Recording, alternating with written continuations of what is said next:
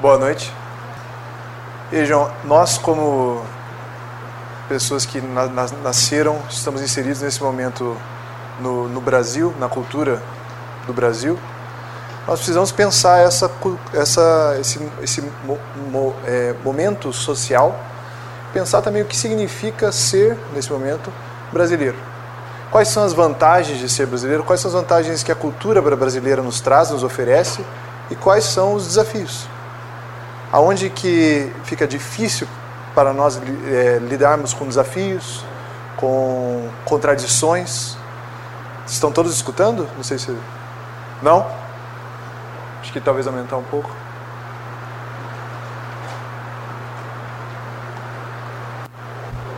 Eu vou subir um pouco também. Melhorou? Tentar projetar um pouco. Então, nós temos como brasileiros, como membros e partícipes da cultura brasileira, nós temos vantagens e temos desvantagens. É muito fácil ver, e é importante pensar e, portanto, raciocinar em torno disso, que o medo é algo muito presente na nossa, no nosso país, no nosso meio. Nós temos muito medo. E é preciso pensar e fazer um pouco de é, reflexão em torno do próprio dia a dia, em torno dos seus próprios é, fazeres diários, se é comum, se é normal ter medo todo dia, por exemplo. Se nós estamos sentindo medo todas as vezes que saímos à rua, nós não podemos considerar isso como algo normal. Se nós estamos com medo ao irmos para o trabalho, por alguma razão, se temos receio quando chegamos em casa, nós precisamos reconhecer isso, enfrentar, mas não considerar como se fosse algo normal. Isso não pode, a, a, não pode se, se, passar com nenhum de nós. O medo não é algo que, que tem que ser permanecido, que tem que ser é, de, deixado onde está. O medo tem que ser algo que nós vamos olhar e sempre fazer um esforço para retirar. Medo não é bom. Quem tem medo permanentemente não é plenamente feliz.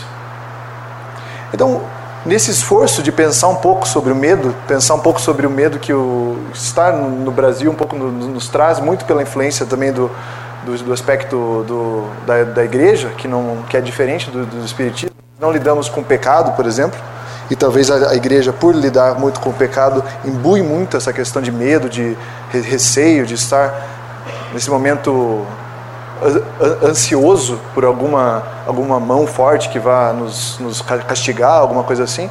No Espiritismo nós não pensamos assim. No Espiritismo, nós, no Espiritismo, no Espiritismo nós lidamos com responsabilidade, no Espiritismo nós, nós lidamos com transformação.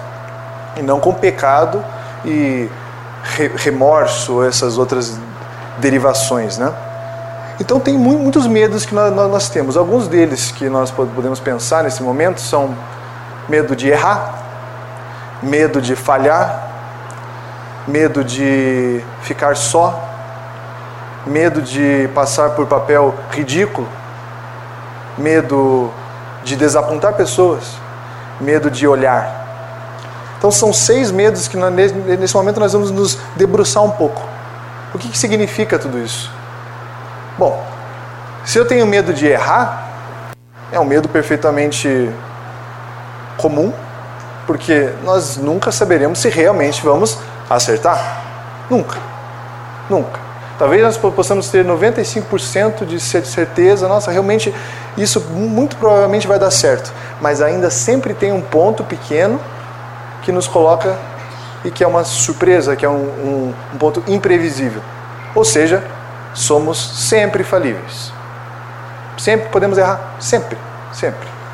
Ao invés de ficar com medo disso e pensando na possibilidade do erro, é preciso lembrar que nós somos feitos do erro. Tudo que nós aprendemos foi através do erro.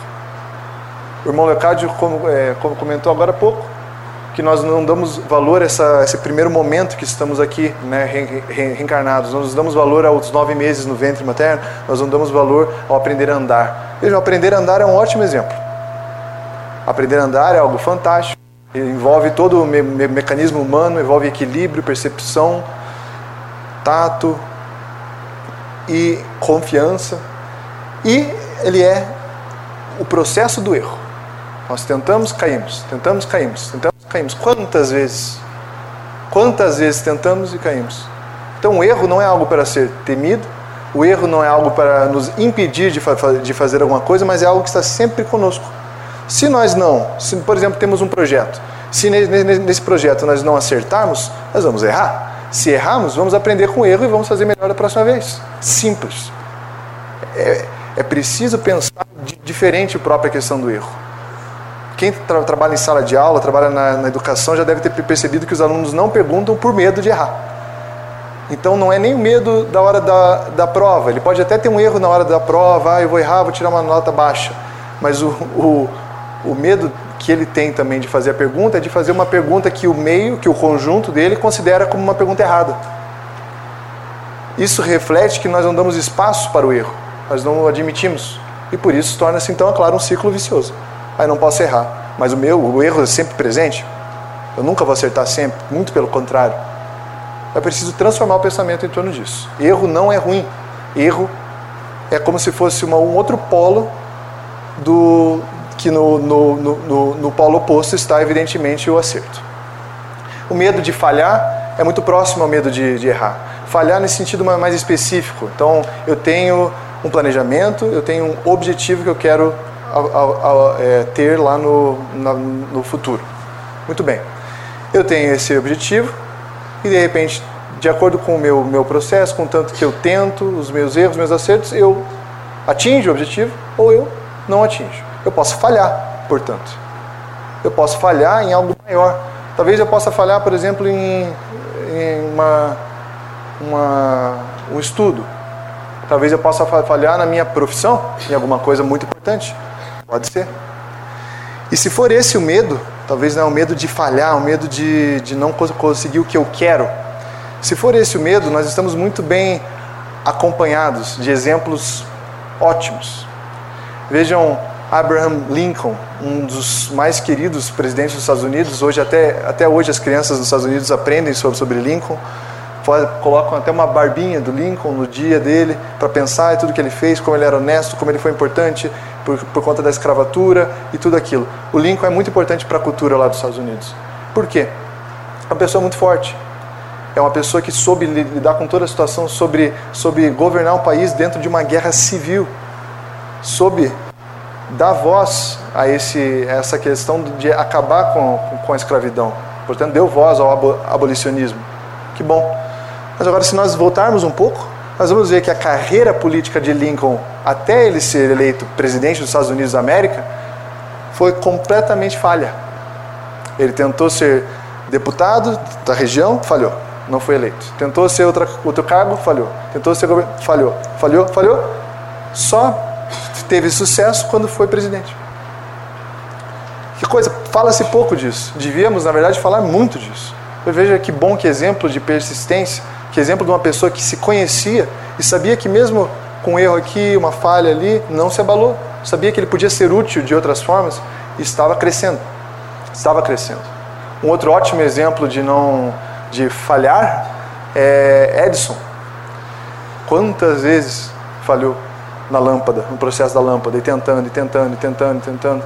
Chegava a ficar horas para ver quanto que ia durar e vai, e vai, e tenta, e tenta, e tenta, e tenta. E de repente ele poderia, não, eu falhei, na terceira vez já falhei, vou fazer outra coisa. E que pena, né? Nós às vezes não teríamos alcançado tão rápido, talvez, essa questão da, da eletricidade. É claro que tem mérito de outros é, cientistas e experimentadores, mas é um ótimo exemplo também. E com isso temos. Então não, é, não tem por que ter medo da, da falha. Não tem porquê. Outro medo muito recorrente é o medo do ridículo. Nós temos medo de passar papel ridículo. Nós temos medo de como o aluno que faz a pergunta, que talvez ele possa se sentir constrangido, nós também temos um pouco de, de, desse medo. Do meio em que nós, nós estamos, apontar o dedo para nós. Veja, ele está passando ridículo. Ele se constrangeu. Ele é burro. Ele isso, ele aquilo. Nós estamos sempre com medo do que os outros vão pensar de nós. Sempre. Nós saímos de casa e muitos de nós nos arrumamos até por isso. Porque os outros vão pensar que se eu não me arrumar. Isso. é, nós falamos tais coisas porque temos receio que o outro possa falar que nós não falamos. Isso. Vejam, é muito importante enxergar o nosso papel no conjunto e no, no, no, meio que nós vivemos. Isso é fundamental. Mas ficar à mercê de um julgamento exterior, sendo que eu me, me conheço e sei quem sou, isso não pode ser. Se eu sei quem eu sou, se eu estou fazendo um esforço permanente de saber quem eu sou, de me autoconhecer, como que o que a pessoa diz, que eu sei que não é verdade, pode me, me influenciar tão fortemente? Nós aqui, na Casa Espírita, dizemos que a ofensa, essa ofensa que é que, é, que vem né, a, a, até nós, ela é sempre de dentro para fora, nunca de fora para dentro. Se a ofensa, se, o, o a, é, se a ofensa pegou, nos, nos influenciou, é porque dentro de nós nós deixamos influenciar. Se a pessoa diz algo de mim, eu sei que não é verdade, eu sei que eu estava tentando, fiz o meu melhor, eu não me abalo. Absolutamente. Talvez, e vários exemplos na, na história também, de pessoas que passaram momentos de ridículo para dali alguns anos as pessoas olharem mais uma vez e vejam que injustiça fizemos com aquela pessoa que pensou um pouco diferente, aquela pessoa que teve coragem de perguntar alguma coisa diferente. Então não tem por que ter medo do, do ridículo. Nós temos a nossa própria consciência para fazer o, o, processo de, de autoafirmação. Se a consciência nossa realmente está em paz, tranquila, eu estou tentando fazer, talvez nesse momento o grupo não entenda, mas eu tenho consciência, eu vou sofrer a convicção disso, nós ficamos em paz. E tanto para o erro, tanto para a falha, nós temos esse, esse mote. Quando nós fazemos o nosso melhor, mas o melhor mesmo, eu vou dar o melhor de mim, do início ao fim do processo, nós dormimos em paz. Nós realmente deitamos a cabeça e falamos: Eu fiz o meu melhor, eu fui até onde eu consegui. Talvez eu não tenha conseguido, talvez a próxima vez vai ser melhor, mas nesse momento eu fiz o meu melhor. Ah, eu passei um pouco de ridículo. Sim, mas eu não sabia direito, agora eu sei. Não tem por que eu ficar me remoendo com isso. Né? Nós temos medo também de um outro, uma, outra, outra perspectiva do, do passar ridículo, de desapontar as pessoas às vezes. Eu tenho medo, às vezes, por exemplo, de fazer alguma coisa que alguém não vá gostar. Fazer alguma coisa ou errar e daí, portanto, desapontar alguém. E, mais uma vez, é, nós podemos fazer o nosso melhor. E vai ter pessoas que, mesmo que nós fazendo o nosso melhor, tendo consciência de que realmente eu queria melhorar, eu queria alcançar, minha intenção foi muito boa, terão sempre pessoas ao nosso redor, e às vezes nós somos umas delas, que é, são impossíveis de agradar. Impossível. Cada um tem um momento, cada um tem um perfil e um processo de percepção também. Então muitas vezes ele não vai perceber e vai ficar no desagrado, até contra nós. Se nós fizermos o melhor, buscamos entender a pessoa, compreender, nos colocamos também na, na, na posição dela, é irmã, talvez nós, eu, nós não, não, não, não, estejamos nesse momento entendendo ela, mas isso vai melhorar também, nós também não nos remoemos, não tem por que ficar triste, não tem por quê. Algumas, cada um tem um possível, cada um tem uma visão. E a mesma coisa que foi dito é, né, por Emmanuel, que era um espírito que ajudava muito o Chico, né, os senhores devem conhecer. O Emmanuel falou: Veja, não tente, não tente fazer, isso cabe para todos nós, eu acho muito boa essa frase, essa colocação. Não tente fazer aquilo que nem o Cristo conseguiu, que foi agradar a todos. Não tente fazer. Se nós ficamos à mercê disso. Mas eu tenho medo de não agradar a todos, tenho medo de não agradar a todos. Não vamos fazer nada, nada. Então, portanto, é um medo que também nós precisamos tirar um pouco. Né?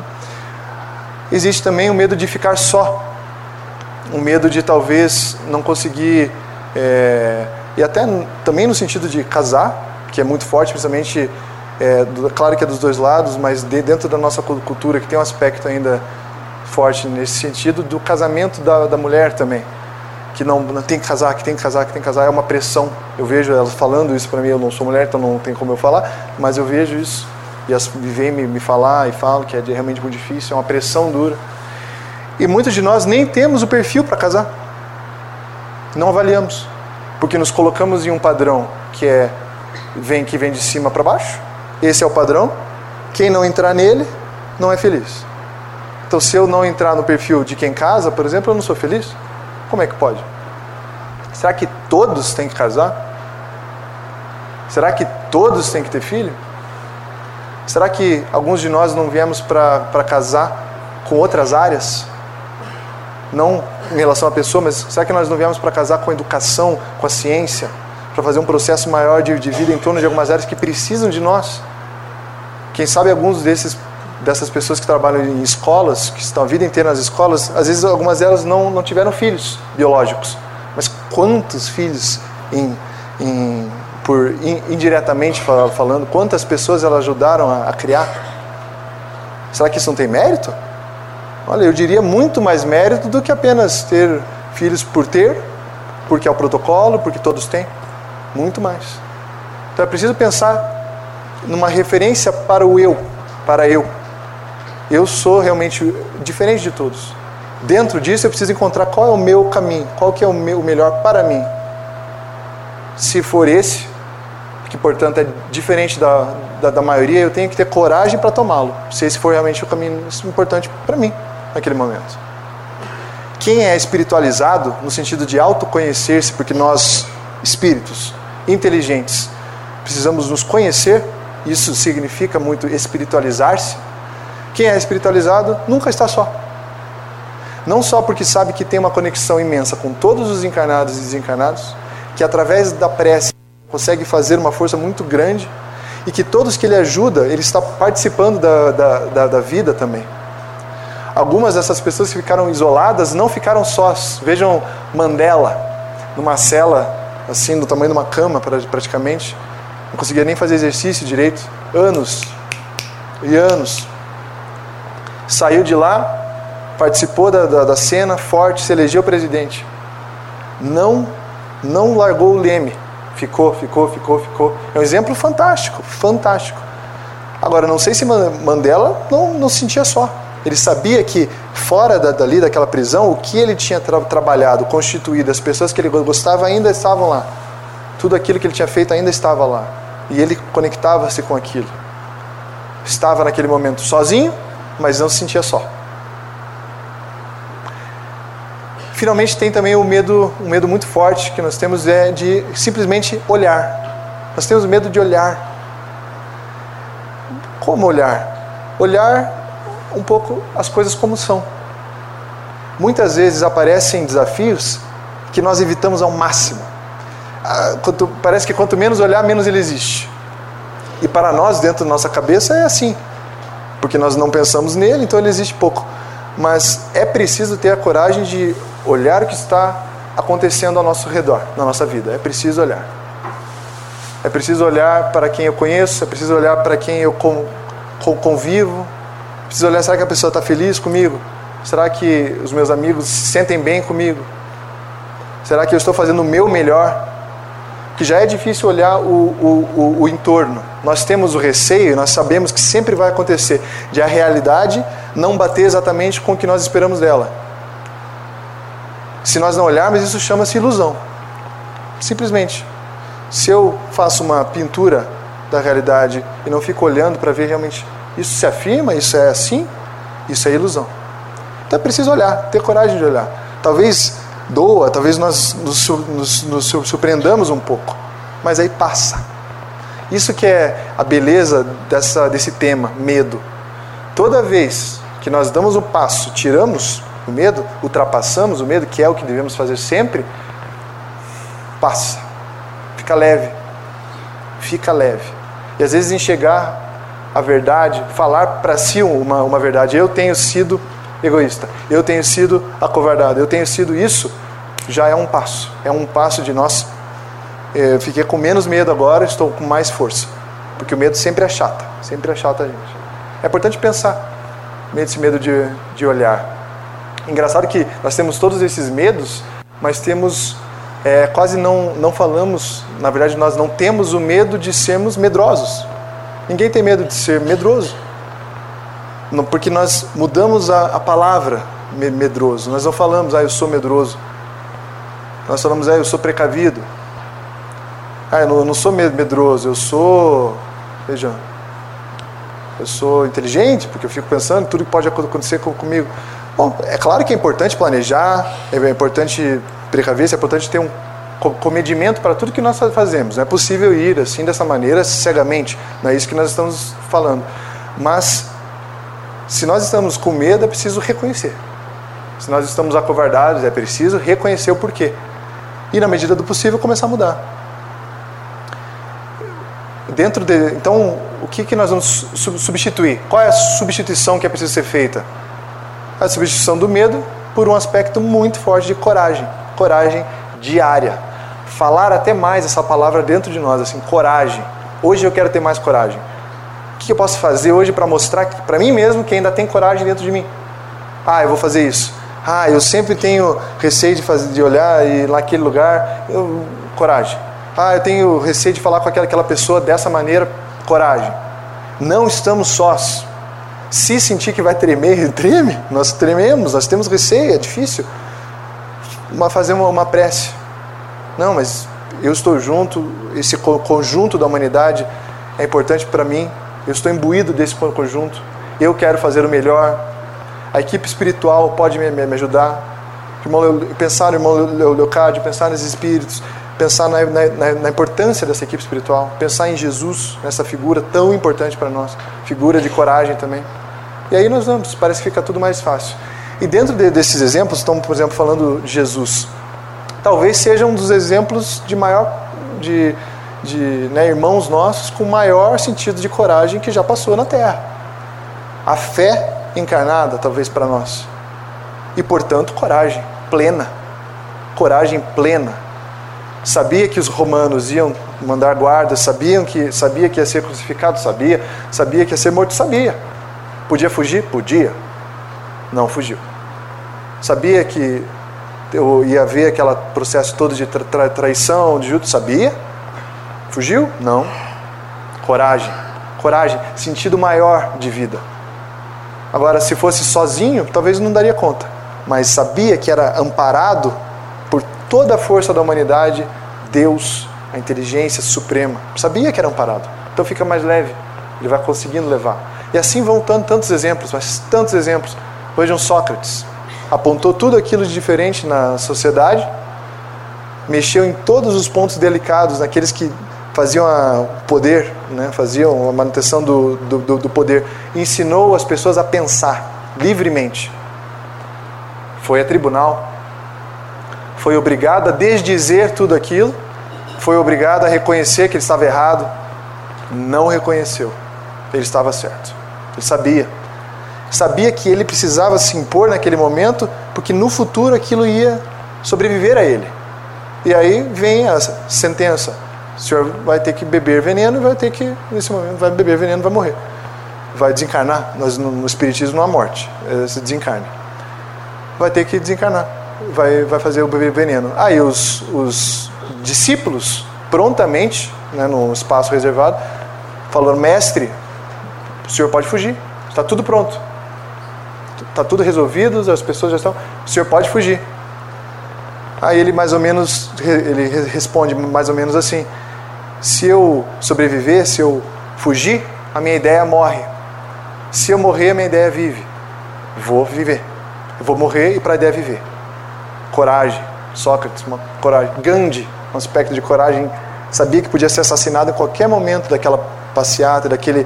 Imagina, se expôs contra o, o império mais poderoso do mundo no momento, a Inglaterra. Forte, coragem. Sabia que era importante. Joana Dark. Vejam aqui mesmo no Brasil, Maria, é, Maria Quitéria, uma mulher fenomenal que nós quase não falamos dela. Lá na Bahia, uma mulher que noiva já vê as tropas de Portugal chegar ali no, na, na, na, no lugar onde ela estava, bombardear o lugar, porque o Brasil estava tentando fazer essa separação, então teve um, um conflito lá na, na Bahia, e ela vendo aquilo falou: Vou me alistar no exército. Mulher, nunca havia uma mulher se alistando no exército na época, nunca. né? 1800. Então, não, eu vou, eu vou me alistar. O pai não deixa. Ela foge de casa, pega algumas pessoas para ajudar ela, corta o cabelo, coloca a farda, faz um, passa-se por homem para ajudar a pátria, para tentar ajudar o povo dela. Ela sabia que ela podia fazer a diferença. Às vezes as pessoas que ela gostava não iriam morrer porque ela fez a diferença. Aprendeu, foi muito bem, ficou duas semanas em treinamento no exército e de repente aparece o pai para vê-la, buscá-la, achou ela. O pai desmascara, preocupadíssimo, né, porque fazia duas, duas semanas que não via a filha, desmascara e fala: Vou levá-la. Aí o, o responsável pelo grupo traz o pai ao lado e fala: Veja, é o meu melhor, meu melhor homem, essa mulher. É a que mais tem coragem, é o que aprendeu realmente todo o processo de arma de mais rápido. Ela pode ser líder aqui. Deixe ela aqui. Mudaram um pouco o uniforme para ela, colocaram um saiote, a primeira mulher, e que força, que luta, que coragem. É a nossa Joana Dark, a gente fala. Muito forte. Então, existem muitos exemplos. Nós, olhando todo, todo, todo, todo esse aspecto, nós não temos desculpas para não também fazermos um esforço maior de coragem. Ter coragem, fazer isso, olhar a vida com coragem, olhar a nós mesmos com coragem, é fazer um pouco dessa busca pelo que nós realmente devemos ser, plenamente. Nós somos muito mais fortes, muito mais capazes do, do que pensamos, e isso exige coragem também para ver. Tá? Então eu agradeço muito o tempo e é importante pensar nisso. Juntos nós sempre compomos mais. Desejo muita paz, muita alegria, muito amor. Obrigado.